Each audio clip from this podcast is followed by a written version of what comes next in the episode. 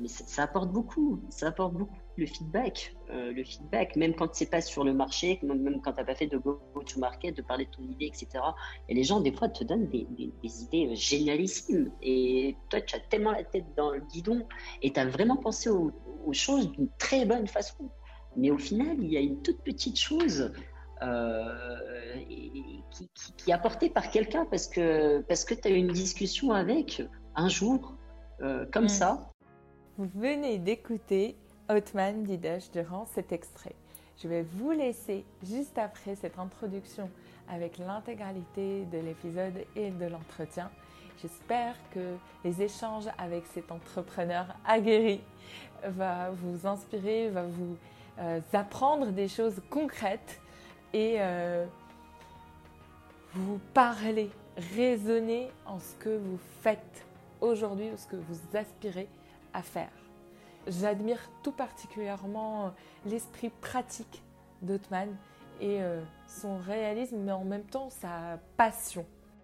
Et si cet épisode vous plaît, n'oubliez pas de laisser un avis sur Apple Podcast ou euh, des étoiles, euh, à vous de voir, ou tout simplement même de vous abonner, ou de le partager en story ou sur LinkedIn. Euh, voire même juste en message privé à, vos amis euh, qui auraient besoin d'entendre les mots d'Otman. Merci et à très vite. Salut Boutsaina. Merci d'avoir répondu positivement euh, à mon invitation après t'avoir un peu harcelé. pas du tout, pas du tout. Au contraire, avec grand plaisir. franchement, très contente de, que tu, que tu m'aies proposé. Donc, non, merci à toi. Euh, c'est, euh, je crois que tu fais euh, partie d'un de mes rares invités qui va parler de service. parce que toi, ton, business, c'est du service. et en plus pour le B2B. Est-ce que tu, veux nous partager comment ton Disruptia et tout ce que tu fais autour du marketing digital, comment c'est venu à toi? Bah, super, on rentre dans le vif du, sujet tout de suite. Toujours. super. Écoute, euh, oui, du service, effectivement, beaucoup de services. Euh, avec Disruptia, qui est, euh, qui est ma toute dernière, dans laquelle je consacre aujourd'hui la majeure partie de mon temps et qui s'articule autour de deux métiers. Et ces deux métiers, en fait, viennent d'autres de créations précédentes et c'est la raison pour laquelle j'ai construit euh, Disruptia autour de ces deux. Le premier, effectivement, c'est celui de la publicité digitale, dans lequel on accompagne en fait des grandes PME et des grands comptes à aller sur Internet pour aller atteindre des objectifs de notoriété et de performance sur beaucoup de secteurs différents. ça, c'est une partie qu'on appelle un peu alimentaire. C'est la partie agence. Euh, que j'ai pratiqué euh, pendant à peu près six ans. Quand je dis alimentaire, il y a de la passion dedans. Hein. C'est-à-dire Ouais, mais tu as vache ton produit, euh, ton produit ou ton produit star. Ouais, écoute, on peut dire ça comme ça, mais effectivement, ça reste, ça reste un produit, un service d'une entreprise plutôt classique. En réalité, je ne considère pas ça comme étant une start-up, c'est une TPE. Euh, qui, a moins de 10 employés et qui aujourd'hui euh, arrive euh, à accompagner des clients qui ont des enjeux et des problématiques assez intéressants pour nous. et avec lesquels on arrive à des solutions qui leur permettent aussi de se développer. Donc, on arrive à régler ces problématiques. Donc, nous, on a de la passion aussi dedans, mais effectivement, c'est une entreprise un peu plus classique dans laquelle ben, on, répond avec, on répond à des consultations euh, on conçoit des stratégies et puis euh, on va exécuter ces stratégies et, enfin analyser tout ce qu'on a fait. Et ça permet de poser des factures à la fin du mois et de se faire euh, payer pour continuer à se développer plutôt que d'aller chercher du scale-up qui est un peu à la mode aujourd'hui, mais que j'aime beaucoup aussi et qui me fait, si tu veux, aussi la transition sur le deuxième métier, qui est celui en fait de, on a un petit lab. Euh, dans lequel on, euh, euh, on, conçoit, on réfléchit des, projets innovants bah, dans lesquels on croit. et qu'on pense qu'ils peuvent apporter une solution à des problématiques existantes, soit sur le marché local, soit sur des marchés externes, en tout cas avec une ambition de scalabilité vers le nord ou vers le sud. Et ça, encore une fois, sur beaucoup de secteurs différents. Et là, on est beaucoup plus sur un modèle effectivement de scale-up et on rentre un peu dans cette grande mode de la startup, mais pas, pour être, euh, pas pour être in, mais, euh, tout simplement parce que, euh, parce que je crois à beaucoup de choses dans lesquelles on passe du temps aujourd'hui dans, ce petit lab. Est-ce que tu... J'ai plein de questions en partant de cette, on va dire, de ce, de ce joli paragraphe, mais déjà, est-ce que c'est les mêmes personnes qui travaillent sur le lab et sur l'agence, ou bien tu as séparé un peu les, les talents et les compétences? Alors, c'est une, une, belle question. C'est une belle question parce que euh, il était très important pour moi de faire en sorte que les deux soient liés. Et d'ailleurs, c'est la raison pour laquelle les deux se trouvent dans une seule et même entité et non pas dans deux entités différentes. En tout cas, ça l'est aujourd'hui. Peut-être que au fur et à mesure que ça se développera, on fera des choix de séparation. Et je l'espère, ça, ça voudra dire que ça fonctionne bien. Euh, mais euh, on l'a réfléchi de façon à ce que euh, on puisse euh, passionner justement euh, les personnes qui travaillent à l'intérieur de Disruptia sur la partie service. Le métier d'agent, c'est un très beau métier, mais très difficile, avec beaucoup de pression, beaucoup de stress, et dans lesquels on peut souvent être amené à faire et refaire des choses. Exactement. C'est très difficile. et il est important pour moi que les personnes qui travaillent dedans et qui donnent donc beaucoup de leur temps, beaucoup de leur créativité, euh, bah, qui puissent travailler sur des choses qui sont un peu plus passionnantes.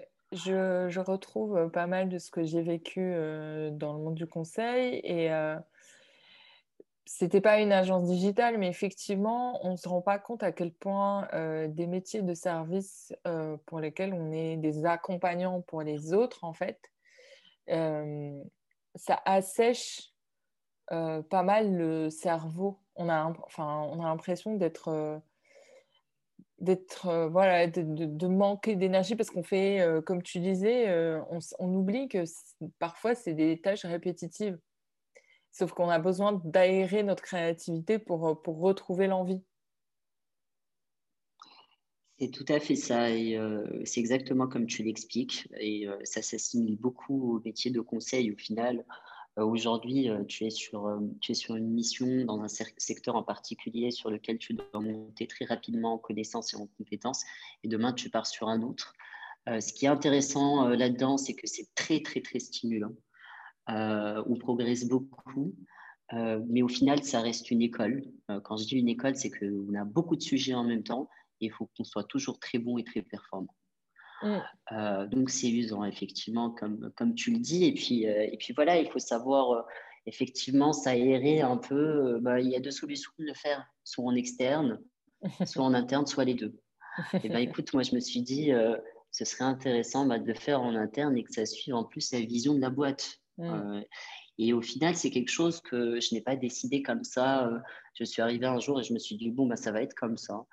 Euh, quand j'ai euh, quitté opérationnellement ma précédente entreprise, c'est arrivé au fur et à mesure. Donc, je me suis un peu reposée et puis je me suis dit, qu'est-ce que je vais faire Qu'est-ce que je vais faire Qu'est-ce que je vais faire? Et au fur et à mesure de la construction de la chose, je suis arrivée à ce modèle et qui a été discuté en fait avec toutes les personnes qui étaient amenées à travailler avec moi sur cette nouvelle structure. Et on arrivait à ce modèle en se disant bon bah c'est très sympa de le faire de cette manière, allons-y.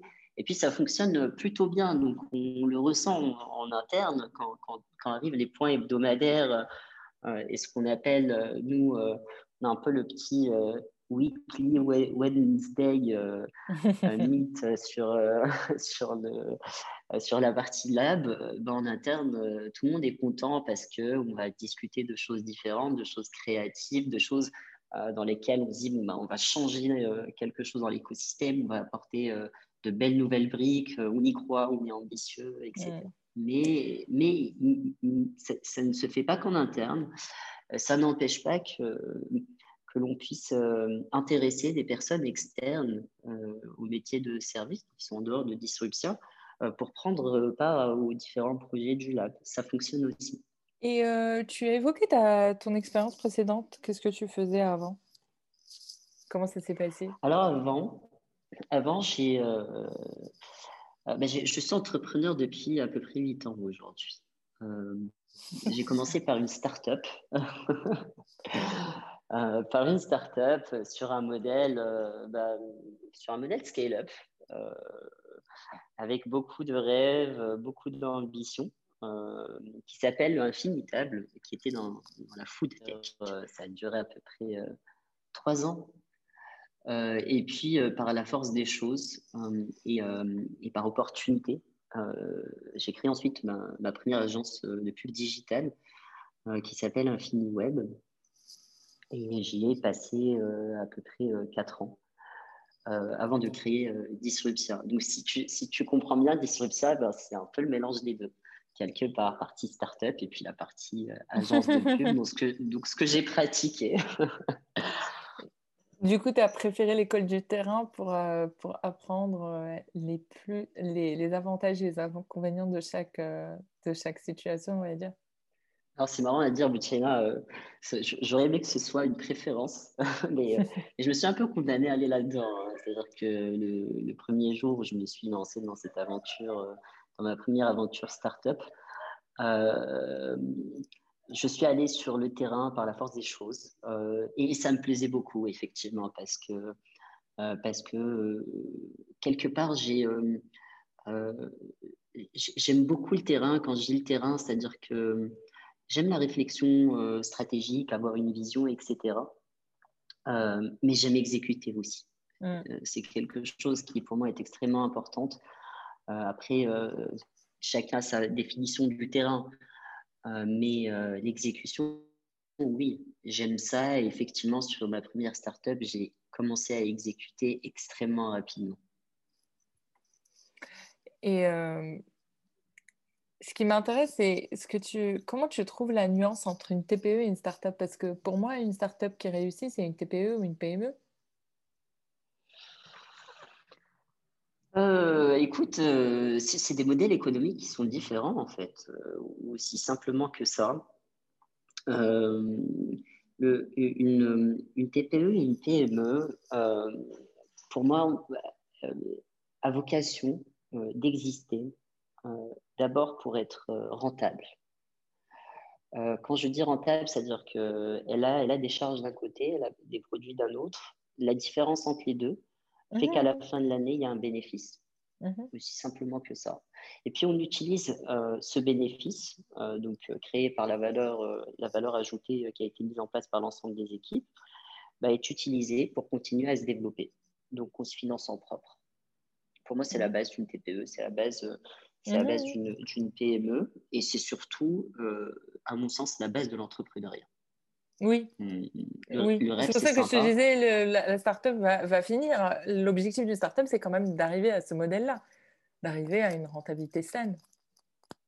Alors, alors oui, effectivement, euh, mais ça se produit très rarement. Si tu n'arrives pas à générer assez d'argent, tu, tu finiras par mourir. Alors, pas forcément. Pas forcément, et, c'est tout. Euh, euh. Euh, l'exercice est très bon dans ce sens, il n'est pas mauvais, hein, mais la plupart des grosses startups aujourd'hui ne sont pas rentables, même sur des marchés très matures, parce que tout simplement, elles, sont, elles sont basées sur des modèles de levée de fonds. et l'idée, c'est de continuer à gérer de l'attraction tout au long de sa vie et ces levées de fonds font que à chaque fois qu'il y en a, il y a des entreprises qui sont un peu plus grosses, qui sont capables de faire, de mettre un cachet qui est un peu plus gros pour faire en sorte que ça continue à grossir plus, mais sans forcément qu'il y ait de la rentabilité. Effectivement, au final, ils ont envie d'avoir une rentabilité. Un investisseur qui voit une startup qui a une super traction, il se dit bon bah c'est génial, euh, le fait d'acheter des parts là-dedans, euh, je vais mettre un ticket euh, et je vais pouvoir revendre dans deux ans. Ce qui m'intéresse, c'est pas qu'elle fasse la profitabilité, mais ce qui m'intéresse, c'est dans deux ans, quand moi je vais vouloir en sortir, c'est que le ticket que j'ai mis vaille plus. Mais il va valoir plus pour une raison particulière, pas parce qu'elle a juste augmenté sa traction. Ah si, parce qu'elle a augmenté sa traction et parce qu'il y a un investisseur qui a un peu plus d'argent et qui, est capable tout simplement d'accepter euh, d'accepter de prendre le relais pour perdre plus d'argent. Je pas que le, modèle, le modèle est vraiment celui-ci. Hein. Non, mais je, je, te taquine parce qu'en fait, je pense que le modèle, euh, il, il, il, est calqué, je pense que le modèle, euh, il est calqué sur certaines réussites qui aujourd'hui ne sont pas des startups et qui ne l'ont en fait jamais été. En fait, le modèle, il est calqué comme sur une Apple et une euh, Google et qu'on croit qu'on va pouvoir faire ce multiple-là un jour. Et c'est sur cet espoir que euh, les investisseurs rentrent et reviennent. Enfin, c'est pour ça que je, je, me permets de, de, te taquiner sur ce sujet-là, parce qu'en fait, pour moi, une startup n'est amenée à être, à, rest, à être startup pendant 3, 5, 6 ans, sauf si tu fais vraiment de la deep tech. C'est là où je te dis, sauf si tu fais de la deep tech où tu as besoin d'investir euh, énormément euh, en intelligence artificielle ou je ne sais pas, ou en biotech, ou vraiment là, tu es en train de faire de la RD où tu sais que tu ne pourras pas être rentable avant 10 ans mais que à terme, euh, elle est censée être rentable. On est, enfin, t'es pas là pour incinérer de l'argent. Sinon, il y a un problème dans le système. Et ça, c'est un, autre, un autre sujet. On va pas rentrer là. Mais dis en termes de posture, c'est pour ça que je te taquine, parce que en termes de posture d'entrepreneur, c'est pour ça que j'ai bien aimé ta phrase. C'est que euh, une startup est, est amenée à être rentable. Un jour, son espoir, c'est d'être cette TPE ou cette PME qui va être rentable. Écoute, je suis d'accord avec la promesse. ça se challenge beaucoup. un, Google et un Apple euh, ont existé par la force de leurs services euh, et de leurs produits en étant, en, créant euh, un besoin. toutes les startups ne créent pas aujourd'hui un besoin. Très rares sont celles qui créent un besoin. Donc Apple et Google sont des types de startups qui sont qui sont assez rares aujourd'hui. Euh, c'est de l'ordre du 0,01%. Hein. exactement. Tout à fait, exactement. Elles ont leveragé en fait sur ce qu'elles ont créé depuis des années. Aujourd'hui, euh, c'est Apple et c'est Google ont beaucoup de produits et de services qui perdent de l'argent aussi. Mais au final, elles font du bénéfice parce que euh, elles ont de super produits qui, qui, ou de super services qui marchent très bien. Maintenant, tu vois un modèle Uber qui, euh, qui, euh, qui, lui, est dans la ubérisation. Et c'est un peu ce qu'on voit aujourd'hui. La plupart des startups cherchent à ubériser. Euh, je ne dis pas malheureusement, mais on voit bien que elle ne démarre pas par faire du chiffre, ou en tout cas faire, du bénéfice, mais elle démarre avec une ambition de lever tout de suite des fonds, des dizaines, des centaines de millions d'euros, de dollars, pour essayer de scaler au maximum, euh, essayer de faire entrer aussi un maximum d'investisseurs. Et au final, moi, j'ai pas mal d'amis qui sont fondateurs, tu sais, de très belles boîtes qui, ont fait de, très belles levées de fonds. Euh, et euh, à leur création, très rares sont ceux qui se disent, nous, on veut, on veut faire de la rentabilité. Ce qui les intéresse le plus, c'est de faire une première, une seconde, une troisième, euh, une quatrième levée de fonds et au final sortir euh, de la boîte avec un énorme ticket pour peut-être se relancer sur quelque chose dans lequel ils croient beaucoup plus et dans lequel ils peuvent faire de la, rentabilité. Après, je, te rejoins beaucoup aussi sur ce que tu dis, tu as raison, en termes d'ambition, etc. Souvent, effectivement, on dit on veut faire de la, rentabilité, mais l'entrepreneuriat a, beaucoup changé ces dernières années. Euh, et ce modèle de, de, scale-up euh, uniquement sur des, sur des levées de fonds est très courant aussi. Il, faut être aussi, euh, il, faut, il, faut, rendre à César ce qui lui appartient, mais il faut, il faut être brillant aussi pour monter un modèle de start-up. ah, c'est dur ah, mais parce que ça demande une énergie de dingue. bah, bien sûr, il faut très bien exécuter, il faut savoir convaincre. Faut, c'est très difficile. Tout le monde n'est pas capable de le faire euh, et très rares sont ceux qui sont capables de le faire. Il y en a beaucoup, euh, mais euh, la plupart échouent. très peu arrivent à s'en sortir et parce qu'ils sont brillants. Hein. enfin, je veux dire, c'est heureusement, heureusement parce que sans cette force de ce type d'entrepreneuriat, la vie ne serait pas plus simple pour nous tous. personnellement et professionnellement, parce que c'est grâce aussi à cette façon de faire nous, aujourd'hui, on consomme professionnellement et personnellement avec une nouvelle façon et qui fait que c'est beaucoup plus simple. Bien sûr, bien sûr. mais du coup, moi, j'ai besoin de te poser. Hein. Oui, mais j'ai besoin de te poser deux questions subversives. C'est est-ce que tu penses que toi qui as connu, on va dire, un arrêt de projet, est-ce que tu penses que le fait d'arrêter pour sortir, c'est c'est enfin, comment tu, arrives à savoir quand il faut sortir? Que ce n'est plus fait pour toi? Alors, sur mes deux précédentes entreprises, la première qui est la startup FoodTech, elle continue à exister. Et elle continue à faire du chiffre, elle continue à être rentable. Donc, si tu veux, ce que, ce que j'ai arrêté à un moment donné, ça a été, euh, ça a été l'hémorragie euh, du rêve ambitieux euh, de la start-up qui, au final, n'arrive pas à être rentable avec son produit ou son service innovant. Pourquoi? Parce que pour plusieurs raisons. Parce que parce qu'on est sur un marché qui est plutôt petit au Maroc, les habitudes de consommation ne sont pas encore, ou n'étaient pas à l'époque encore, celles d'un marché beaucoup plus mature. Euh, et euh, il y, a un certain nombre de facteurs qui ont fait qu'à un moment donné, on a dépensé beaucoup d'énergie, pas beaucoup d'argent, pour être franc.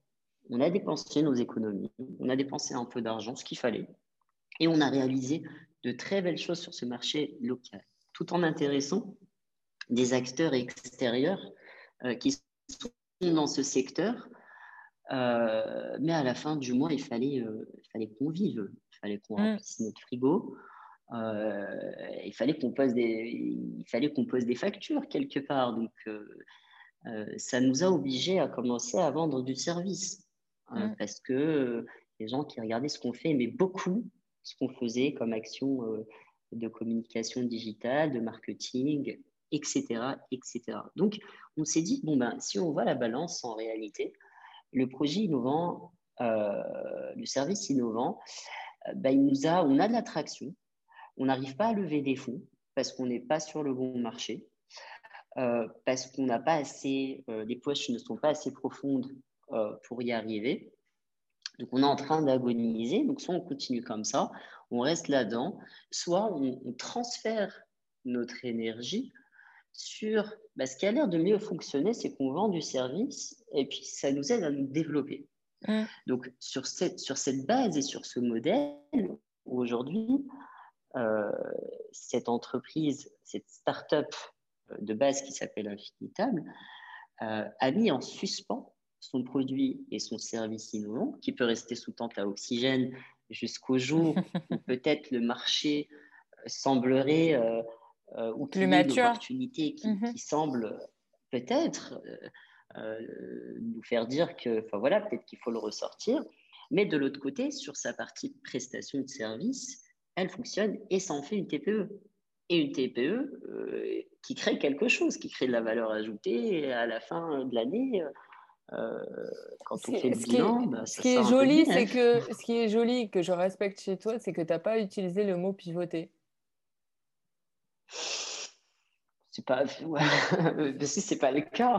Je te taquine parce qu'en fait, non mais je, je, sais bien, j'ai bien compris, mais en fait, euh, d'autres se seraient permis quand même d'utiliser ça. Mais, euh, mais c'est intéressant parce qu'au final, tu as, tu as utilisé l'acquis de, de, ta première expérience pour, pour, pour, la transformer et vendre ce qui, ce qui intéressait le marché en fait pas, les, tes clients initiaux et pas ce que tu pensais vendre, mais euh, tu as trouvé quoi vendre. Bah, tout à fait, tout à fait, tout à fait. Et puis, euh, et puis euh, en gardant à l'esprit que la chance, la chance que j'ai eue et qu'on a eue dans cette première entreprise, c'est que les actions qu'on a fait sur le marché local, sur le, sur le produit innovant, a plu oui, tu as, fait ton prototype. Tu as fait ton prototype et ça a pris.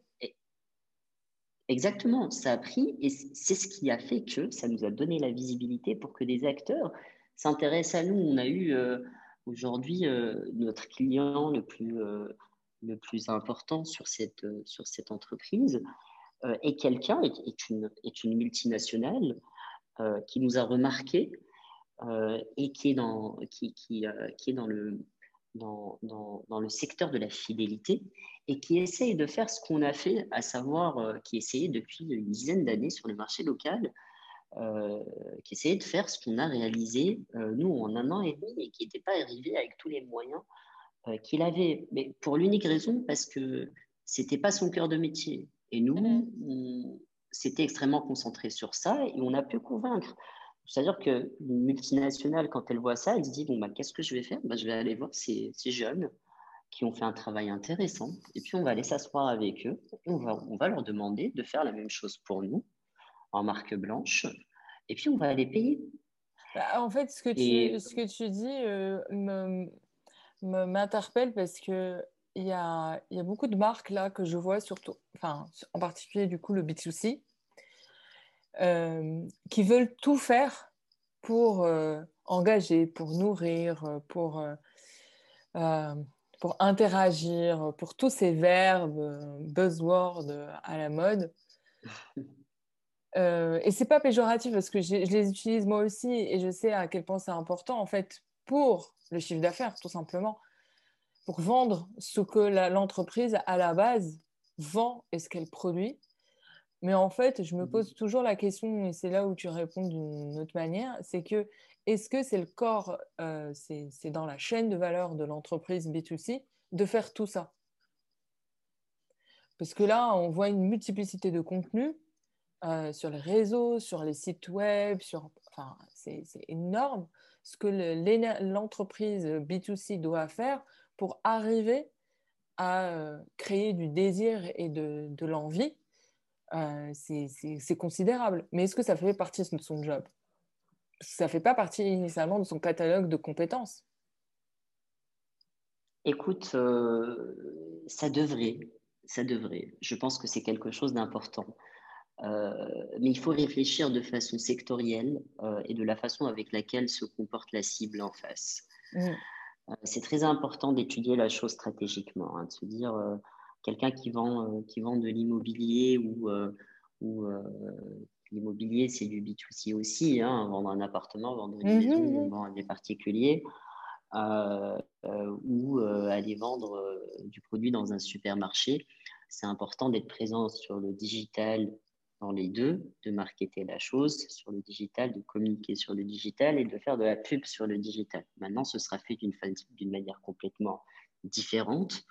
Euh, l'un peut se suffire de lui-même en ayant les bonnes compétences en interne, si tant est que la, réflexion stratégique est bien faite, il peut exécuter en interne cette stratégie qui a été bien réfléchie par un professionnel qui a compris les objectifs. De l'autre côté, un produit de supermarché sur lequel il y a de la masse, il est très difficile euh, pour une marque FMCG de se dire bah, écoute, euh, on va internaliser euh, toute la com digitale. C'est très compliqué parce que ils ont besoin de beaucoup de personnes, de beaucoup de compétences différentes. c'est des équipes en règle générale qui doivent être constituées de peut-être 5, 6 jusqu'à 10 personnes. Mm. Donc c'est très compliqué de monter une cellule à 10 personnes et de devoir la gérer parce que comme tu dis, c'est pas leur cœur de métier.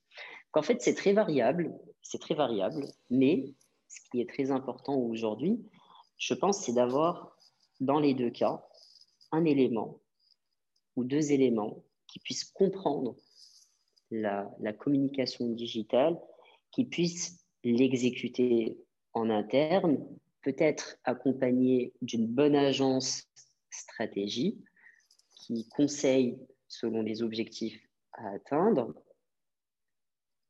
Donc, le, aujourd'hui, on ne se pose même pas la question. C'est comme si tu me disais, euh, euh, bah, dans une entreprise euh, qui, qui, commence à avoir plus de 10 personnes en interne, bah, elle n'a pas besoin d'avoir un responsable administratif et financier. bah, c'est exactement la même chose. Il est extrêmement important d'avoir quelqu'un dans la communication digitale qui va un peu screener ce qui se passe sur les réseaux sociaux, qui va rebondir sur un message ou deux, euh, qui, va, qui va accompagner, même s'il y a une agence euh, sur la création, la compréhension d'une ligne éditoriale, euh, qui va faire quelques posts de choses en interne qui, sont, qui, sont, qui sont mis à jour régulièrement. Donc, enfin, je veux dire, c'est, les cas sont très variables. Oui, mais, en, fait, je, vais, je vais même aller plus loin. Je vais te dire que moi, je ne ferai pas confiance à un externe. Parce qu'en fait, aujourd'hui, je vais préciser ma pensée. Pas en termes de, de création de contenu, c'est pas la question. La création de contenu, je, fais déjà aujourd'hui confiance à plein de personnes, des prestataires qui sont incroyables, qui travaillent très bien, qui m'aident à, bien nourrir euh, mes, produits euh, digitaux. Mais en fait, la communication au client, je, enfin, là aujourd'hui, le digital, c'est le seul moyen de parler à ses prospects, à ses clients. Donc, même la laisser à un stagiaire, sans être péjoratif, parce qu'on croit que le stagiaire, c'est lui qui a les infos euh, les plus, euh, euh, les plus up-to-date dans certaines entreprises, parce qu'on n'a pas les moyens de se recruter l'expert dans le milieu, bah, c'est dangereux. Parce qu'en fait, on peut prendre des décisions et une façon, un ton pour parler aux clients. Aujourd'hui, c'est trop stratégique. C'est vraiment, c'est de l'ordre, pour moi, c'est vraiment hyper important. On ne peut pas c'est pour ça que j'ai fait de la provoque en disant est-ce que ça fait partie du cœur de métier ou pas? Comme tu disais, à raison, il y a des projets qui sont tels qu'on ne peut pas les produire euh, en, interne, mais il y a des choses qu'aujourd'hui on ne peut pas déléguer et qu'en plus, il faut maîtriser sur le bout des doigts et que d'avoir limite un, process pour que quand ce n'est pas le patron ou la DG ou la, CMO ou euh, le chef de produit marketing, que ça soit mais vraiment euh, scalable au possible. Et même ça, est-ce que tu penses que c'est scalable? Parce que community management, j'ai l'impression que c'est vraiment de l'humain. Écoute, le, métier d'agence est un métier, euh, est un métier qui n'est pas du tout scalable. Oui. C'est pour ton honnêteté. fou euh, et, menteur, celui qui dirait le, le contraire. Pardon. non, mais c'est vrai, c'est vraiment un métier qui n'est pas du tout scalable. Mm. et je ne suis pas le seul à le dire. Hein, et aujourd'hui, on le voit. On le voit. Euh, euh, après, tout, tout, dépend du curseur placé quant à la définition de la scalabilité. mais scalable, pour moi, c'est c'est vraiment vendre du volume, beaucoup, Automatiser. Beaucoup, de volume. C'est ça, avoir scalé. De l'automatisation aussi, effectivement, euh, c'est euh, c'est avoir, euh, avoir des équipes. avoir des équipes.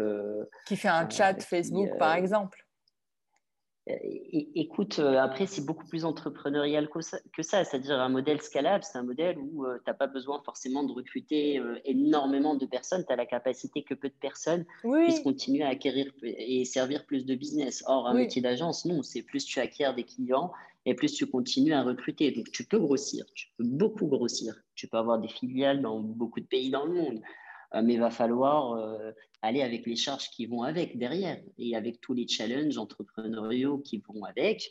Et le plus compliqué dans l'histoire, euh, c'est de devoir dealer avec, quand avec des choses qui sont, qui sont un peu moins mathématiques que sur d'autres sur modèles de, d'entreprise. Dans une agence, ben, on doit dealer avec la créativité, on doit dealer avec les goûts, on doit dealer avec les couleurs, on doit dealer avec des choses euh, qui font que c'est difficilement scalable. Euh, c'est effectivement comme si ce pas des modèles d'automatisation.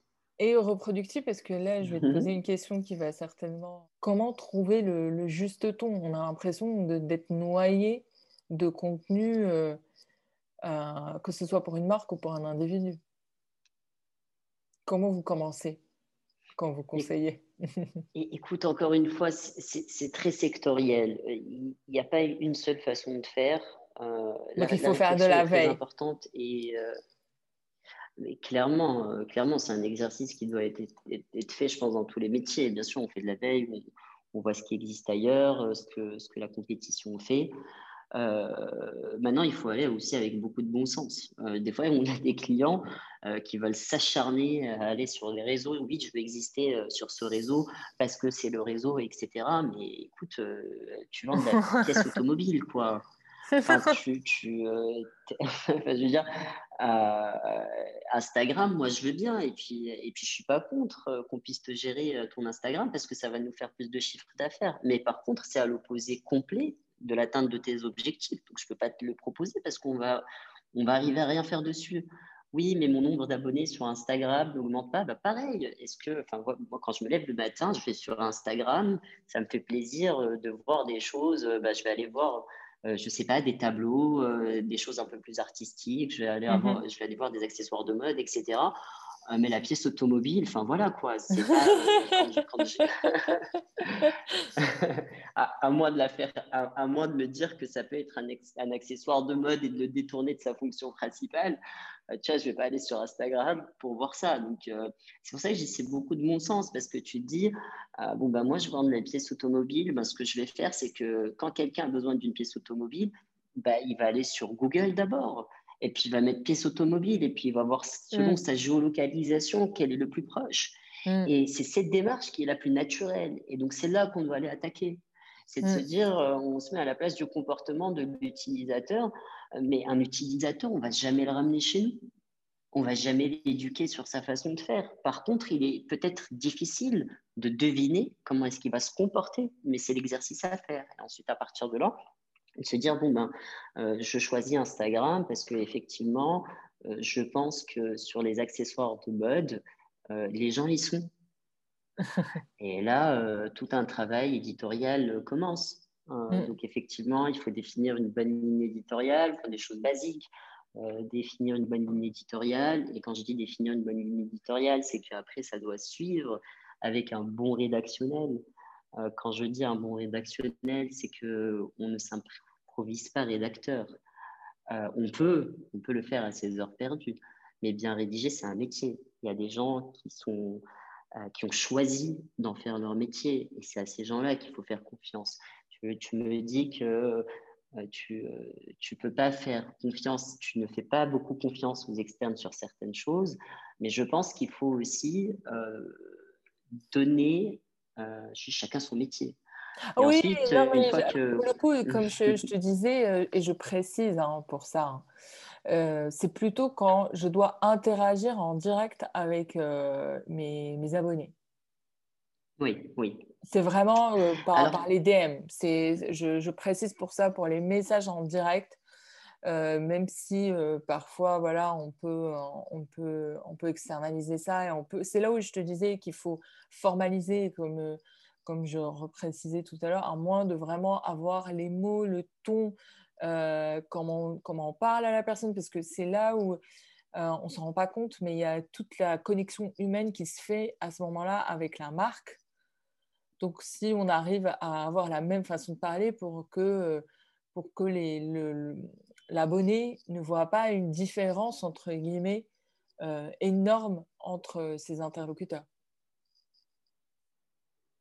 Alors, exact, exact, tu as raison. cette fonction en particulier, euh, qui est celle de la, de la, gestion de la communauté, je le rentre là-dedans, euh, qui est d'interagir en fait avec les personnes euh, qui, qui, viennent vers nous, parce que c'est très important. Quand une personne t'envoie un message, c'est fort. C'est fort. C'est qu'elle a un fort intérêt. C'est très fort. Et qu'elle ose se, se, mettre, on va dire, à nu, entre guillemets, elle se met en situation vulnérable parce qu'elle se dit peut-être que la personne ne me répondra pas, que la marque que le compte ne me, ne me répondra pas. Mais c'est le pire qui puisse exister. Euh, oui. Euh, tu sais, c'est comme, euh, c'est comme un peu, tu sais, arriver dans un endroit, tu dis bonjour et on ne te répond pas. Tu sais. Ou tu arrives dans un restaurant et on ne te dit pas bonjour. bah, par exemple, c'est exactement la même chose parce qu'à partir du moment où tu as choisi d'avoir une exposition euh, sur un canal, sur un réseau, comme tu as choisi d'avoir un point de vente physique, c'est que lorsqu'on va venir te dire bonjour, il va falloir répondre. Des fois, effectivement, tu te dis, je dois y être parce que tout le monde y est, parce que apparemment ça fonctionne et ça marche bien. Oui, ça fonctionne et ça marche bien. Et quand tu choisis d'y être, il faut bien y être. Donc, euh, il ne faut pas bricoler euh, pareil dans la gestion, dans la gestion de, de cet engagement avec les gens. Et effectivement, mettre quelqu'un qui n'a pas du tout envie et qui, euh, qui, qui, ne comprend ni les valeurs de la marque, ni son, historique, etc. Effectivement, on peut avoir des externes là-dessus. mais il faut choisir ses externes de façon à ce que d'abord le sujet mm. leur parle. Il faut mm. vraiment qu'ils soient passionnés. Et ça, c'est la base de tout, je pense. On revient encore à l'entrepreneuriat, on passe aux marques, etc. La passion est omniprésente là-dedans. Quand mm. elle y est, les choses sont bien faites. Que ça nous appartienne ou que ça ne nous appartienne pas. Donc, quand tu sollicites quelqu'un pour répondre à tes messages euh, directs sur les réseaux sociaux, euh, si la personne, au final, encore une fois, elle est passionnée euh, bah, d'accessoires de mode, bah, crois-moi qu'elle fera tout pour que ça fonctionne bien. Elle sera très heureuse de faire un drive to store et de vendre ou alors euh, d'envoyer un lien avec un pourcentage de réduction pour, mm. pour passer à l'acte d'achat. Mais tu mets quelqu'un qui préfère les pièces automobiles, bah, tu vois, crois-moi qu'il ne va pas faire l'effort. Euh, ce qui revient effectivement. C'est intéressant parce que en fait, tu parles d'engagement même pour, euh, pour les externes. Et ce qui, ce qui rejoint l'idée que du coup, maintenant, avec ce que tu fais avec ton agence, tu fais plus que de la communication digitale ou des projets digitaux. C'est de la relation client. C'est comment créer des de l'expérience euh, client. Et ça, c'est encore plus dur à faire. Alors, alors on peut. Alors, on peut. Alors, justement, la façon avec laquelle euh, euh, j'ai réfléchi Disruptia est différente de ma précédente. Euh, pour plusieurs raisons. D'abord, l'expérience, euh, parce que j'ai expérimenté euh, un modèle qui est beaucoup plus classique. Et aujourd'hui, sur Disruptia, notre façon d'être en interne est un peu différente. Le, modèle classique d'une agence, c'est d'avoir les compétences techniques, à savoir des développeurs web, des, des créas graphiques, etc., etc. D'avoir au milieu de ça des chefs de projet euh, qui vont faire la relation entre le client, qui vont comprendre un peu de technique et faire la relation avec les métiers techniques. Et à côté de tout ça, il y a un stratège qui réfléchit l'ensemble, qui connaît normalement absolument tout d'Internet et des différents secteurs. Et en fait, quand on absorbe, quand, on a, quand, quand on répond à des clients et que c'est positif et qu'il y a, euh, que c'est contractualisé et qu'ils veulent travailler avec nous en règle générale dans une agence de pub digital, qu'est-ce qui se passe? Euh, On va avoir par exemple, je ne sais pas, une dizaine de chefs de projet. Bon, prenons moi, peut-être cinq chefs de projet. on va commencer à prendre de plus en plus de clients et à les dispatcher entre les chefs de projet parce que on a dans ces, ces, chefs de projet sont là pour répondre à une demande de ces clients. On ne va pas forcément aller chercher à, les connecter ensemble euh, parce qu'il y a une compréhension du métier du client par le chef de projet parce qu'il est passionné par ça. Ça peut exister, mais le business en lui-même fait que on prend un maximum de clients et on fait en sorte que le chef de projet ait 5, 6, 10 projets en même temps. L'idée, c'est de pouvoir répondre à la demande du client, le livrer et à la fin du mois se faire payer sur sa facture. Ça, c'est le modèle classique. Ça ne veut pas dire que ce n'est pas qualitatif, mais c'est une question, euh, mm. c'est une question de, de, de, structure. C'est aussi simple que ça. C'est mm. comme ça que ça se passe. Aujourd'hui, nous, on a pensé un peu différemment, dans le sens où euh, les chefs de projet euh, peuvent être internalisés, mais peuvent être aussi externalisés. Quand un client vient nous voir et qu'il est dans un secteur en particulier, L'idée, c'est pas forcément de le déverser sur les chefs de projet, euh, quelle que soit euh, leur, euh, leur appétence ou non, mais de trouver surtout, surtout, le chef de projet qui va complètement matcher avec le secteur du client et qui va complètement comprendre son besoin et qui va pouvoir le conseiller. Parce que quand la personne est passionnée, elle est au quotidien en train de se documenter sur la question et on a acquis de l'expérience. Donc, du coup, ça répond complètement à ce que souhaite le client. Donc, si tu veux, c'est ce côté un peu passionné et conseil. Donc, des mm. fois, on va avoir des chefs de projet qui, en interne, tu sais, euh, peuvent prendre plus de projets. on va se dire non, on ne va pas forcément leur donner euh, ce client euh, de ce secteur parce que malheureusement, on pense qu'il ne va pas y avoir ces deux facteurs de passion et, et ils acceptent? Bah, euh, ils sont heureux, ils ont moins de travail. non, mais je veux dire, euh, ils acceptent ce regard, ce feedback, parce que c'est pas toujours facile d'accepter que c'est quelque chose qui n'est pas fait pour nous. On a, on a beaucoup de, on communique beaucoup, on communique énormément. Donc il y a, on, sait en interne que tout ça est bienveillant et que et que ces, ces décisions sont, sont, sont, beaucoup discutées. Hein. C'est pas, euh, c'est pas bon, bah voilà, on va faire comme ça parce que j'ai décidé euh, mm. qu'on fasse comme ça. Absolument pas du tout. Hein. Et, mm. et c'est ce qui fait qu'aujourd'hui, ça, ça, fonctionne bien et vite parce que c'est fait de cette manière. donc, euh, donc, voilà. Si, J'écoutais. c'est intéressant parce qu'en fait, tu as repris le mécanisme d'une start-up euh, qui échange beaucoup et qui est moins en silo. Euh, pour, euh, Et c'est pour ça que ça marche en fait. C'est pour ça que ça fait rêver quelque part. Parce que les personnes qui travaillent échangent tellement qu'il y a, y a une vraie, enfin je ne dirais pas une symbiose, mais qu'il y a, y a un échange assez fort entre les personnes pour, pour, pour le projet. Donc c'est cool de, pouvoir euh, échanger en équipe euh, sur, euh, ça sans, avoir peur du jugement. Je, pense que c'est extrêmement important. On, se choisit mutuellement. Hein. Quelqu'un qui, quelqu'un qui se dit je vais travailler avec, chez, pour Disruptia, l'a choisi et nous mm. l'avons choisi. C'est un choix mutuel. Euh, donc, euh, dans cette promesse de, choix mutuel, on est obligé, on est obligé de discuter, d'avancer ensemble.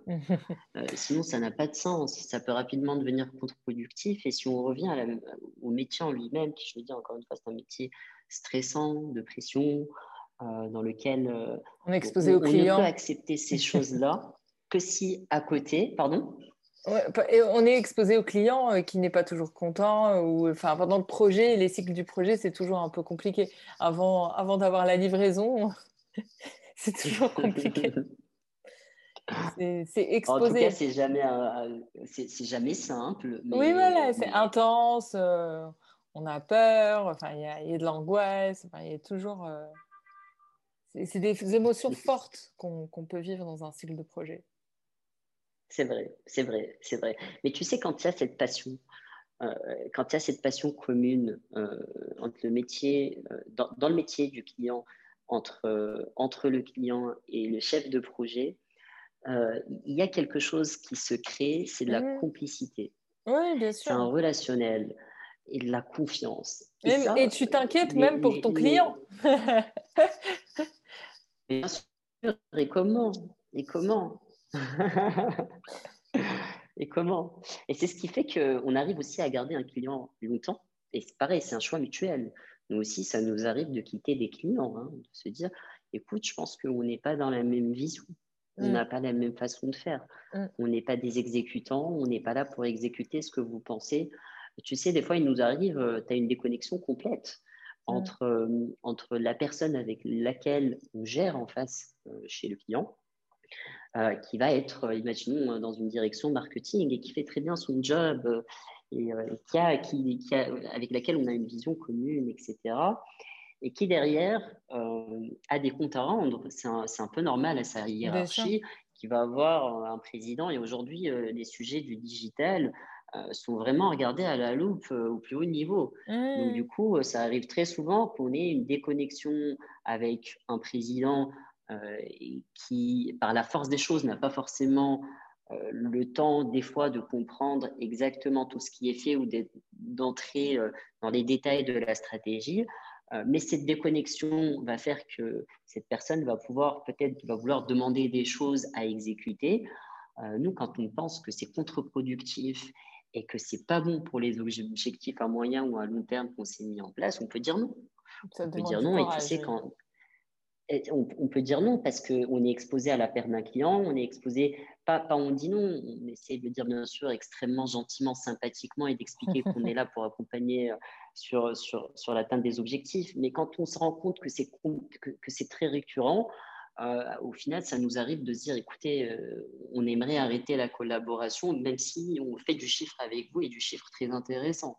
Mmh. parce qu'au final, on sait que on, va arriver au même résultat, c'est de se quitter, sauf qu'on préfère se quitter avant que les résultats ne soient pas bons, pas parce qu'on a choisi nous qu'ils ne soient pas bons. Euh, donc, tu vois, c'est pareil. Euh, je, pense que c'est très important de construire ce relationnel de vision euh, avec le client et qui fait que le métier d'agence redevient un métier qu'on aime. Parce que c'est un beau métier au final. Et comment tu me dis pour le lab?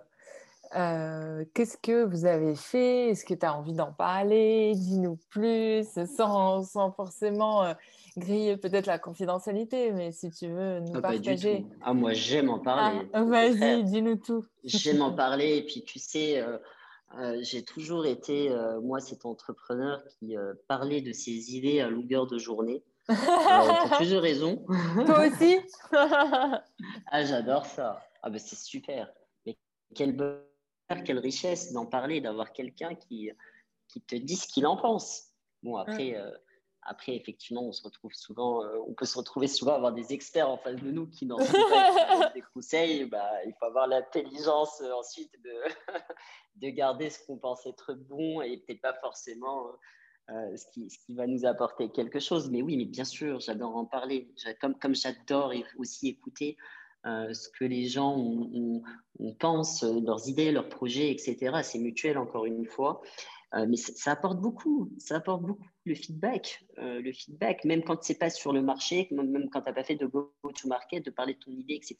Et les gens, des fois, te donnent des, des, idées génialissimes. Et toi, tu as tellement la tête dans le guidon et tu as vraiment pensé aux, choses d'une très bonne façon.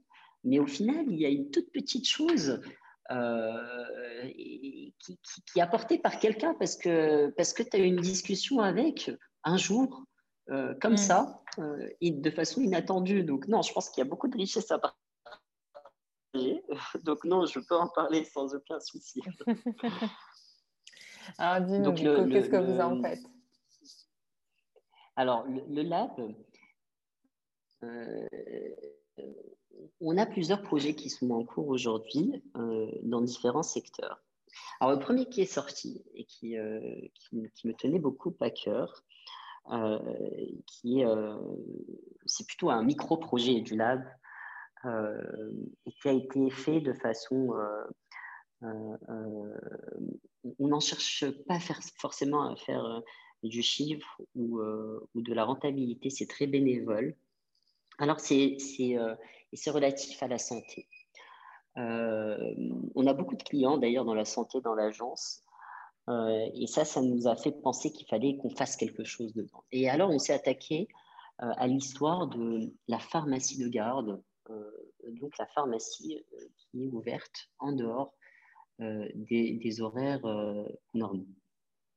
Mmh. L'expérience est assez, est, est, assez peu convaincante, en tout cas ici, chez nous. Peut-être qu'elle est un peu plus simple dans, dans, des pays plus matures.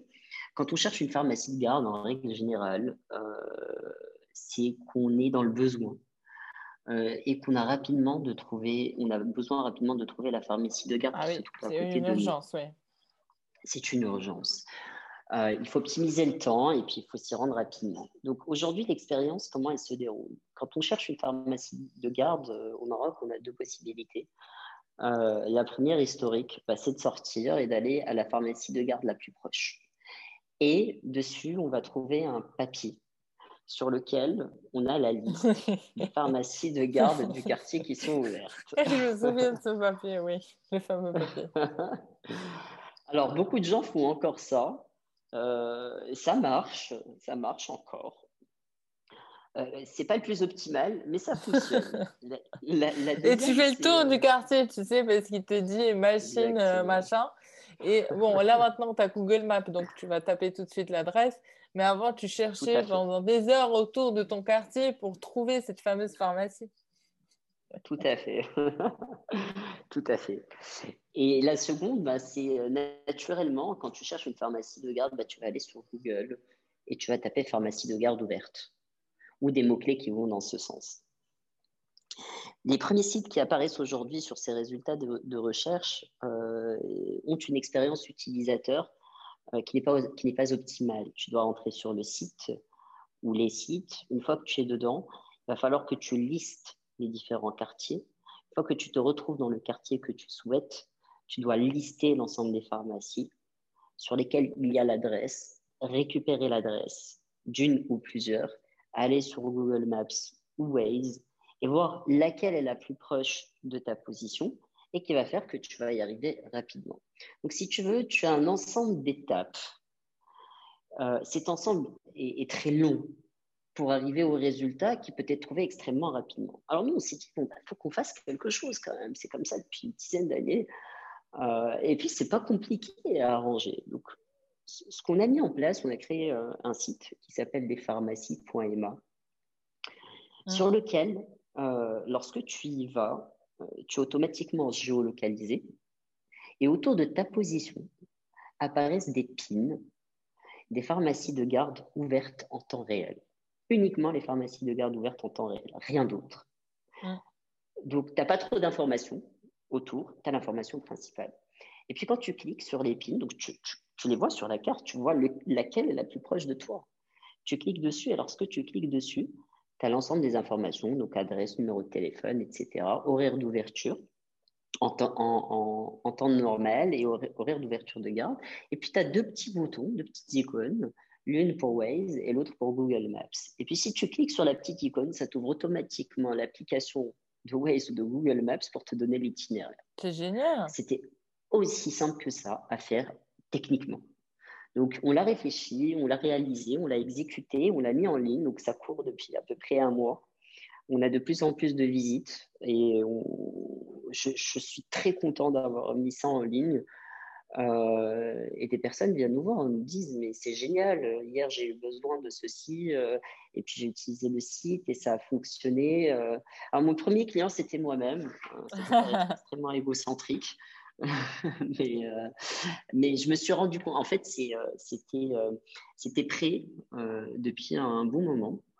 Et un jour, j'ai eu besoin donc d'acheter. donc, je suis passée chez un médecin qui m'a prescrit quelque chose et j'avais besoin d'aller à la pharmacie. Et c'était entre midi et deux. Entre et deux les pharmacies sont, sont, sont, fermées et les seules qui sont ouvertes, c'est celles de garde. Mm. Et donc, je me suis dit, mais tiens, bah, je, vais aller sur, euh, je vais aller sur mon site euh, et puis on va voir, est-ce que, est que, est que ça va fonctionner euh? Donc, eh ben, écoute, j'ai été, la pharmacie de garde la plus proche, c'était celle que j'ai vue sur, sur, sur les pharmacies.ma. J'ai acheté ce dont j'avais besoin. Et puis là, tout de suite, j'ai appelé, j'ai appelé la chef de projet qui était en charge de l'exécution de ce projet. Et je lui dis, écoute, demain, on est en ligne. Ça fonctionne très bien. ah, bah, c'est génial. Bah, en fait, euh, ça, ça fait partie euh, des choses que j'ai découvertes euh, il y a. En fait, il y a quelque temps pour mon propre projet, c'est qu'en fait, il y a tellement de, de possibilités aujourd'hui pour monter des apps utiles. on ne se rend pas compte, mais il y a techniquement, il y a, il y a un passage d'exécution beaucoup plus rapide maintenant qu'il y a cinq ans où il fallait faire sa propre API, où c'était des trucs, enfin, c'était horriblement cher, horriblement difficile et complexe. Or que maintenant, c'est, il y a une évolution technologique assez dingue. Ça facilite. Il faut ça en profiter. Ouais. Exact, complètement. Et euh, donc ça, c'est le premier. C'est grâce à ça que d'ailleurs, j'ai vu ton post passer et que je me suis dit, ah, il faudrait que je l'interviewe. Mais qu'est-ce que tu as du coup dans, dans, ta besace aussi sur lesquelles tu travailles ou que tu as plus ou moins avancé avec ton équipe? Alors, les, les, deux prochaines qui vont sortir et qui sont à un stade plutôt avancé, euh, la prochaine plateforme s'appelle VideoWork. Et en fait, c'est une plateforme de mise en relation entre les professionnels de la vidéo et les annonceurs et entreprises qui ont besoin de réaliser des vidéos.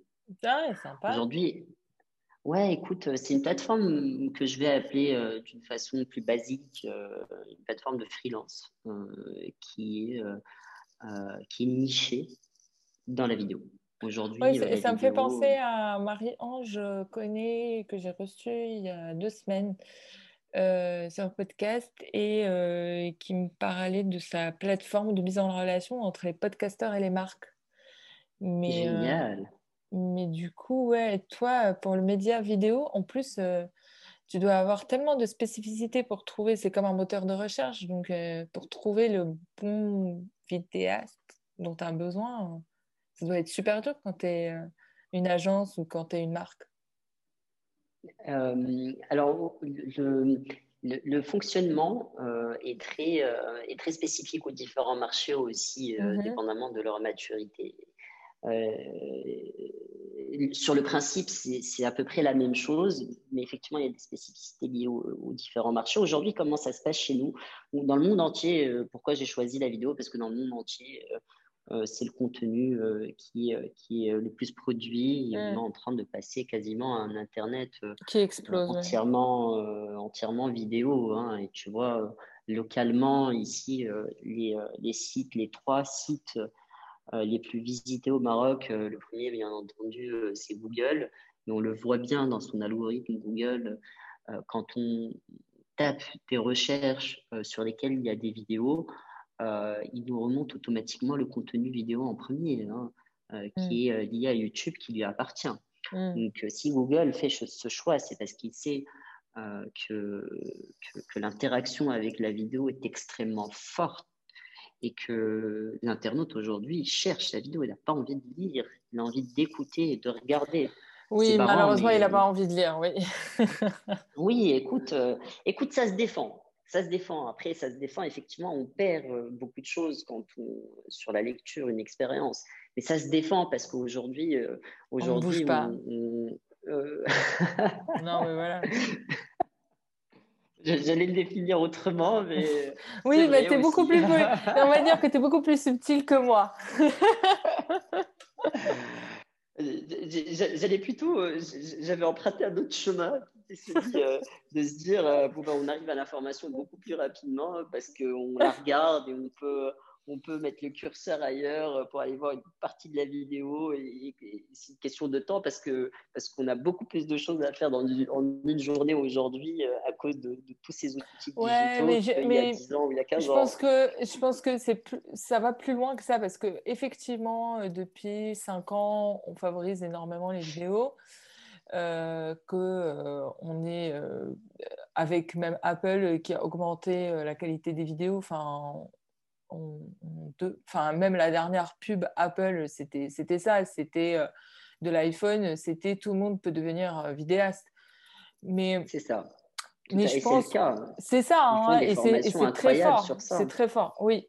Mais, mais si tu veux, je, je, pense qu'il y a aussi une question qui va plus loin que ça. je pense que euh, là, aujourd'hui, la vidéo est aussi euh, très forte parce qu'elle permet d'interagir avec euh, de l'émotion en mettant un visage, en mettant un regard, du non-verbal.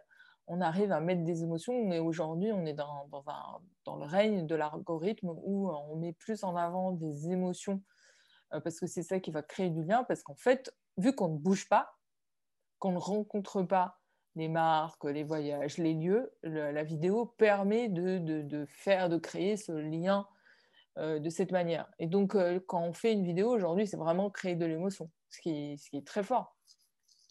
Complètement, complètement. Les, les, marques sont à la recherche de ça, elles le font. Euh, c'est un contenu qui marche, hein, qui, marche qui marche très bien. Euh, Donc, il y aura de plus en plus besoin de banques d'images et de compétences dans ce sens-là. Écoute, c'est déjà le cas. Et ce qui est fou, c'est que, voilà, j'expliquais, euh, tu sais, le, premier site le plus visité, c'est Google qui s'est mis à monter les contenus vidéo euh, en premier résultat de recherche quand il comprend que les mots-clés mots peuvent donner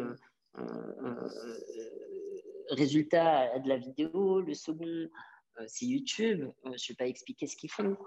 Euh, et, Facebook, et le troisième, c'est Facebook. Et Facebook, pareil, il est en train de Je viens de comprendre ce que tu as, tu as voulu dire par YouTube et je ne vais pas expliquer ce qu'ils font. Désolée, c'est Comment pas l'expliquer euh, dans, dans, cette antenne? D'accord, oui, et le deuxième, c'est Facebook. Et le troisième, au final, mais je vais expliquer ce que fait YouTube. Hein. Euh, exclusivement du contenu vidéo. Oui, oui, oui, oui, tout à fait, tout à fait. Euh, et, le troisième, c'est Facebook, effectivement, qui lui aussi commence à avoir, euh, qui, qui, qui, oriente beaucoup, beaucoup, beaucoup ses utilisateurs et ses annonceurs sur le, sur le contenu vidéo. Et, et mon expérience en agence euh, l'interaction et l'engagement avec la vidéo est très fort. L'analyse, même Pinterest, l'analyse même Pinterest s'est mis dedans. Hein. Même Pinterest s'est mis dedans, effectivement. Quand on va sur Pinterest, il y a de la vidéo, effectivement. En euh, forme reel et, ça, et, Et, on, peut, on peut aller très loin et continuer à, donner des exemples. Quand tu vois que Spotify aussi, euh, qui est un lecteur musical, mais, mais, pas que, mais en tout cas qui a toujours été spécialisé dans l'audio, qui s'est mis euh, à faire de la vidéo euh, avec, avec du, bah, du podcast vidéo au final, c'est une vidéo. Et c'est marrant, tu dis effectivement, c'est fort. Hein. Donc, on, a, on a ces tendances qui, qui, qui, qui que rejoint le Maroc aussi. et de l'autre côté, on a tous les annonceurs, donc au final, qui ont envie de créer des vidéos. Euh, parce que, comme tu dis, euh, il y a plus d'émotions, euh, les gens ils donnent plus d'attention pour de l'explicatif, etc. Il y a tout un tas de raisons pour, lesquelles ils ont envie de faire de la vidéo. Et à côté, bah, je reviens à ce que tu disais tout à l'heure, et c'est vraiment aussi parti de là, c'est que quand tu vois Apple qui te fait toutes ces pubs euh, sur la photo, sur le montage photo en vidéo ou sur de la vidéo, c'est qu'effectivement, il te dit, moi, avec mon appareil, qui n'est pas peu cher, mais en tout cas, euh, avec lequel tu peux faire beaucoup de choses, je te mets un module vidéo qui est professionnel. Et donc, avec ton téléphone, tu as la capacité de tourner une vidéo professionnelle. Aujourd'hui, tous les jeunes, euh, beaucoup de jeunes chez nous sont très bons techniquement. Ils se forment de façon autonome parce qu'ils ont accès aujourd'hui à des appareils qui sont pas chers pour pouvoir faire de très belles choses et ils ont accès à des plateformes du type YouTube pour pouvoir se former euh, et gagner en compétences techniques. Et ces jeunes-là ont peut-être par contre beaucoup de lacunes sur des soft skills ou euh, sur de l'expérience en gestion de projet, sur de la compréhension de briefs, sur de l'écoute mmh. client, sur du respect de planning, etc. Mais euh, c'est pas parce qu'ils ont ces lacunes qu'il va falloir les écarter de cette croissance de demande de contenu. Donc, ils sont bons techniquement, il faut leur donner plus de travail et surtout, il faut les accompagner à pouvoir combler ces lacunes. Donc, notre rôle au milieu de tout ça, c'est quoi? C'est de dire qu'il y a beaucoup d'offres et il y a beaucoup de demandes. Le marché est bon, mais la façon avec laquelle ça se passe, c'est que les projets les plus importants, ou en tout cas qui sont ambitieux, ou en tout cas chez les gros annonceurs, font que ces gens-là se tournent toujours vers leurs agences, ce qui est une très bonne chose parce qu'ils ont un relationnel, parce que l'agence comprend leur ADN, parce qu'elle les a accompagnés depuis un certain moment, etc., etc. Mais la réalité fait que comme il y a de plus en plus de demandes de contenu vidéo, les agences se trouvent elles-mêmes avec une très forte demande. Et donc, elle n'a pas forcément la capacité de pouvoir continuer à répondre de façon qualitative. Quand je dis qualitative, euh, de respect de délai, par exemple, parce qu'elle a une prod qui explose, parce qu'il y a trop de demandes, et elle n'a pas la capacité non plus de pouvoir euh, former ou recruter 10, 15, 25 personnes qui sont spécialisées dans la vidéo. Donc, donc qu'est-ce qu'elles font? Elles vont aller sourcer en externe ces jeunes qui sont bons techniquement. Mais malgré tout, en termes de planification, il y a de la lacune, par exemple, chez les agences. Donc, nous, ce qu'on dit, euh, qui peut être intéressant de faire, c'est de faire en sorte que ce modèle, justement, euh, se développe et soit un peu plus scalable. Donc, on met en place une plateforme dans laquelle on met tous ces profils qui sont très bons techniquement dans la vidéo, qui sont experts de la vidéo, euh, jeunes ou moins jeunes, quand je dis jeunes moins jeunes, je parle d'expérience professionnelle. On met dedans l'ensemble des agences aussi qui font de la vidéo et on met aussi les annonceurs. Et tous ces gens-là sont capables de travailler ensemble, à savoir tous les profils qui vont être là.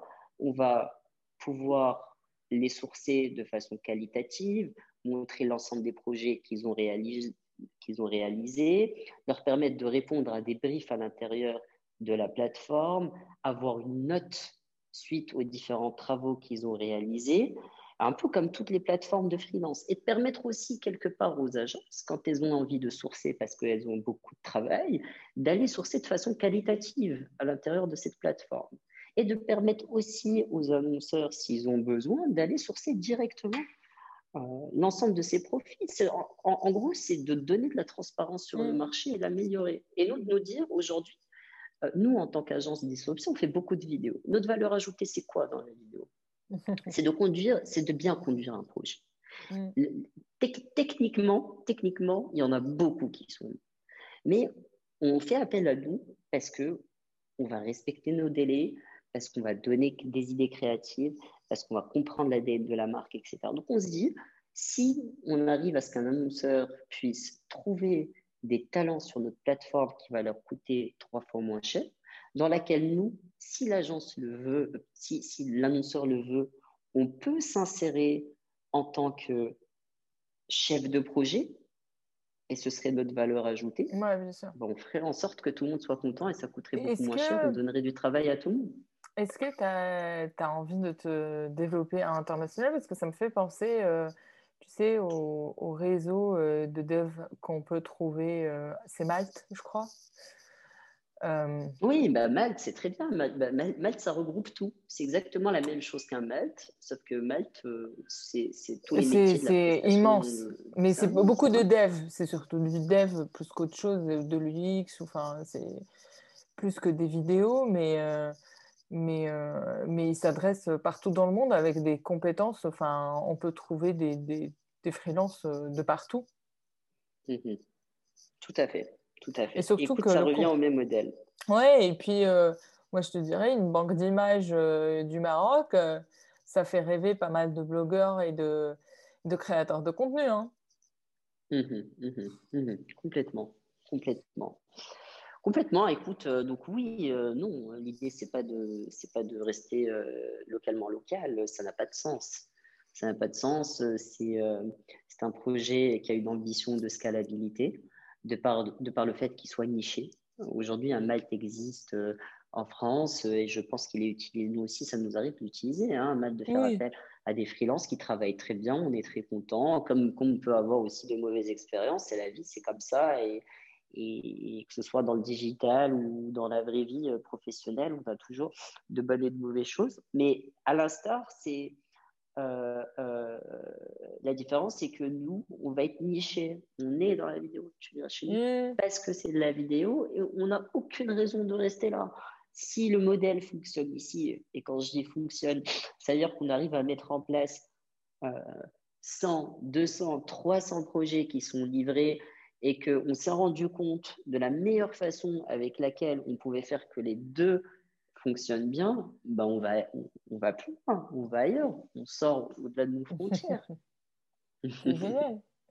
Euh, pour une dernière question, euh, comment ça se fait que tu sois dans la French Tech? Écoute, la French Tech, euh, la French Tech, c'est Aujourd'hui, effectivement, je suis très impliqué dedans en tant que, membre du board euh, de la French Tech Maroc. Alors, comment ça se fait que je sois dedans? Euh, Il y a plusieurs raisons. Euh, aujourd'hui, j'ai un devoir. J'ai un devoir, c'est celui du give back. Et ça, ça m'accompagne dans tous mes projets qui ne sont pas directement liés au fait de faire du chiffre d'affaires et de vendre. Il est très important pour moi de donner de mon temps pour faire en sorte que l'écosystème se développe, quel que soit l'acteur que j'ai en face, que ce soit un entrepreneur qui a besoin de conseils, euh, que ce soit euh, faire partie, euh, je ne sais pas, d'un jury pour une compétition de start-up, que ce soit faire du pro bono sur, notre, sur nos compétences et notre métier pour faire en sorte que certains avancent, à tous les niveaux. Aujourd'hui, il y a beaucoup d'acteurs euh, dans les accompagnements, dans les réseaux d'accompagnement euh, de l'écosystème euh, marocain. J'ai été dans plusieurs. Aujourd'hui, la French Tech, parce que je suis complètement en raccord avec la promesse qui est faite et qui est génialissime, c'est de pouvoir s'insérer dans cet écosystème. C'est ce qu'on fait aujourd'hui. et donner de la valeur dès que l'on peut, et d'abord par de la mise en relation avec l'ensemble de l'écosystème French Tech qui peut exister dans le monde.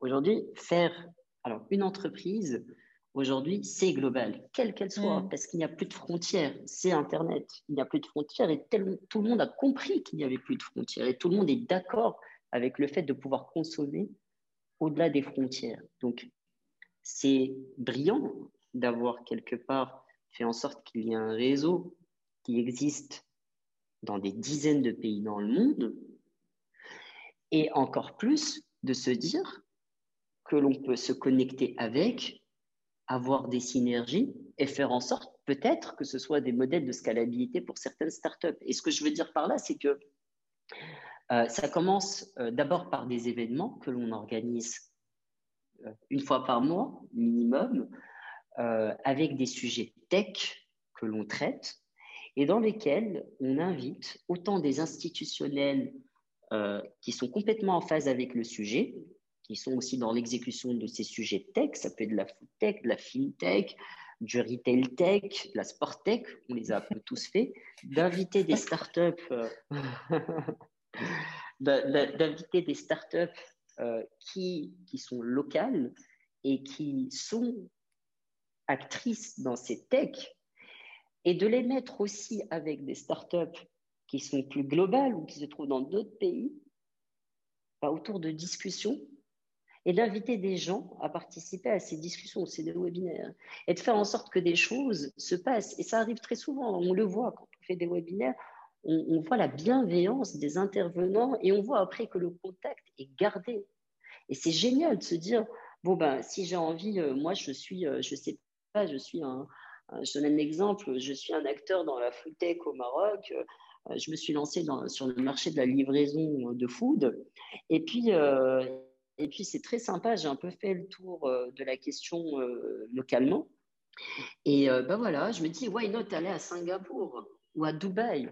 Et je me dis, bon, ben écoute, à Singapour et à Dubaï, j'ai vu qu'il y avait des startups qui faisaient exactement la même chose que moi, bah, allons discuter. Si ça se trouve, euh, on va pouvoir trouver l'opportunité euh, ben, que j'aille sur ces marchés ou eux de leur proposer l'opportunité aussi de venir sur le marché peut-être marocain et faire qu'ils soient encore meilleurs. Donc ça, c'est notre promesse. Le fait, le fait de faire partie de cet écosystème nous permet d'être un peu plus globaux que locaux.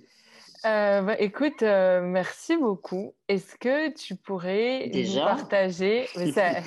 Attends, le pauvre, il n'était pas censé euh, faire plus de 30 minutes. Dis-moi, quelle est la chose qui te fait rêver ou qui te ferait rêver dans les prochains mois? Voyager, j'en ah, c'est sorti, le pauvre C'est compliqué là. Là, là, on sent que là, ça fait. J'attends cette question. il attendait cette question. D'accord, d'accord. On a compris. Je, je, ne peux pas te dire autre chose que je compatis et je, je, suis dans la même peine et euh, c'est compliqué, euh, mais euh, on va dire que on espère et que on, va, vite euh, pouvoir se retrouver et pourquoi pas euh, que je participe à un event euh, French Tech au Maroc. avec plaisir. Avec plaisir. Fera, je, je, ferai en sorte que, que, tu sois invité avec plaisir, avec grand plaisir. Mais, mais, voilà, vraiment, voyager, voyager en dehors, en dehors des, des, frontières qui ont été fermées depuis un moment. Enfin, je dis ça, mais ici, c'est magnifique. Je suis très heureux d'avoir été, euh, été euh, ici où la, crise est, gérée d'une excellente façon. Euh, mais j'ai quand même j'ai besoin de, de scaler euh, mon esprit. Oui, oui, oui. donc personnellement, de... donc ça, ça il, faut aller, il faut aller en dehors. C'est le cas de le dire. et puis honnêtement, je, je, pour fermer, avant de fermer la parenthèse et de prendre le temps de te dire merci, je me, je me projette les derniers jours, je me projette beaucoup à, à une époque où je voyageais beaucoup moins, c'est-à-dire durant mon enfance. Mmh et, euh, et, je ne gardais pas ce souvenir. Euh, je pense qu'on est vraiment la génération EasyJet. Enfin, habitué tellement au voyage que c'est quelque chose de très dur et ça fait partie tellement de notre mode de vie.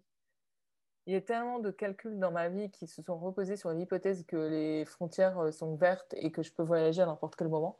Mmh que voilà, c'est un peu compliqué. Mais, euh, mais on est plus proche de la fin que du début, on va dire. Clairement. Et, et, ça depuis un an et demi. oh Merci beaucoup, Edman. Merci. Avec plaisir. Merci de m'avoir invité. Hop, hop, hop. L'épisode est terminé, mais vous m'aviez promis de me laisser un avis sur Apple Podcast ou et pourquoi pas faire les deux, partager cet épisode sur les réseaux sociaux et euh, partager ce que vous avez appris, ce que vous en avez retenu et ce que vous souhaitez partager à vos amis. Une leçon ou un apprentissage qui vous a frappé, touché ou ému. Je vous en remercie par avance et euh, je vous dis à la semaine prochaine avec un épisode incroyable. Comme à chaque fois. Allez, à très vite.